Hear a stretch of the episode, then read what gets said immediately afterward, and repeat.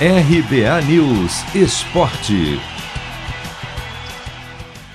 Palmeiras tem que ignorar a vantagem e encarar o São Paulo para vencer nesta terça no Allianz Parque pela Libertadores da América. A avaliação foi feita na véspera da partida pelo meia Rafael Veiga, para quem a possibilidade de jogar pelo 0 a 0, placar que classifica o Verdão, não deve ser levada em conta.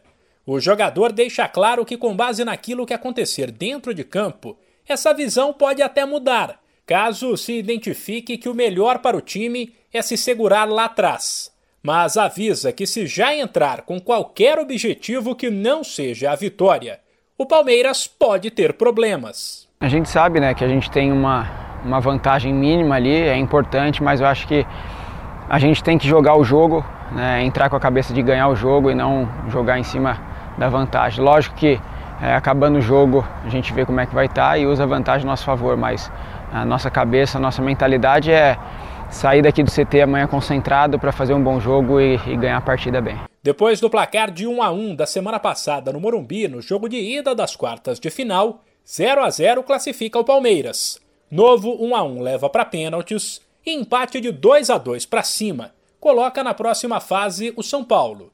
E é claro, quem vencer avança para encarar na semifinal Atlético Mineiro ou River Plate.